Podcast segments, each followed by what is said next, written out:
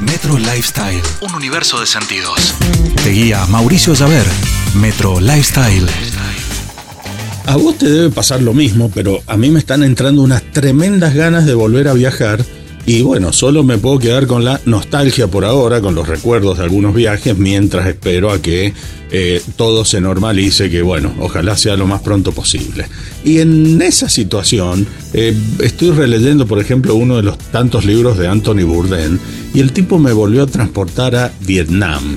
Eh, yo te tengo que contar que la curiosidad por la comida vietnamita me la despertó él a través de sus libros, a través de sus programas de televisión, y por suerte tuve después la oportunidad de ir a Vietnam y la verdad que me, bueno, nada, la, nostalgia me viene en la forma del plato más típico de Vietnam que se llama pho bo, eh, que es como una especie de sopa, una gran sopa que tiene de todo, muy a lo vietnamita, tiene eh, como fideitos de arroz, tiene obvio un caldo muy rico, tiene vegetales, eh, tiene carnes distintas, pues se usa mucho la carne de cerdo, de pollo, de res, este, carne de pescado. Quiero decir, es como una gran sopa con, por ejemplo, eh, pedacitos de ajíes distintos, de, lima, de... Bueno, una, una, gran mezcla de cosas, pero cocinada de una forma exquisita que, por ejemplo, eh, por lo que sé, la tienen cocinando toda la noche, porque además es una comida que se come durante todo el día.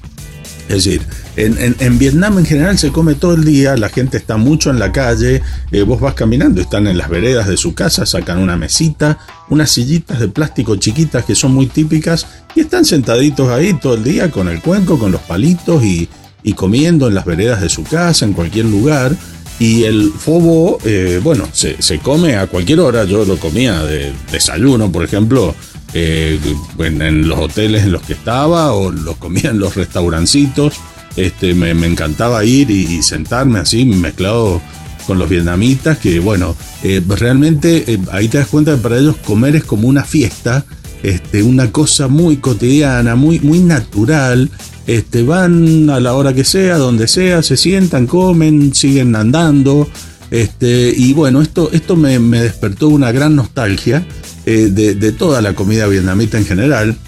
Eh, lo que te podría decir es que ahí encontrás toda la creatividad de la comida asiática, lo agridulce, eh, esos contrastes por ahí entre lo blando con lo crocante, esa mezcla de, muchas cosas, pero te diría que administrada con gran sabiduría y, termina siendo una comida muy sabrosa, muy sabrosa realmente, yo te diría que inolvidable de, lo más rico que he comido en mi vida.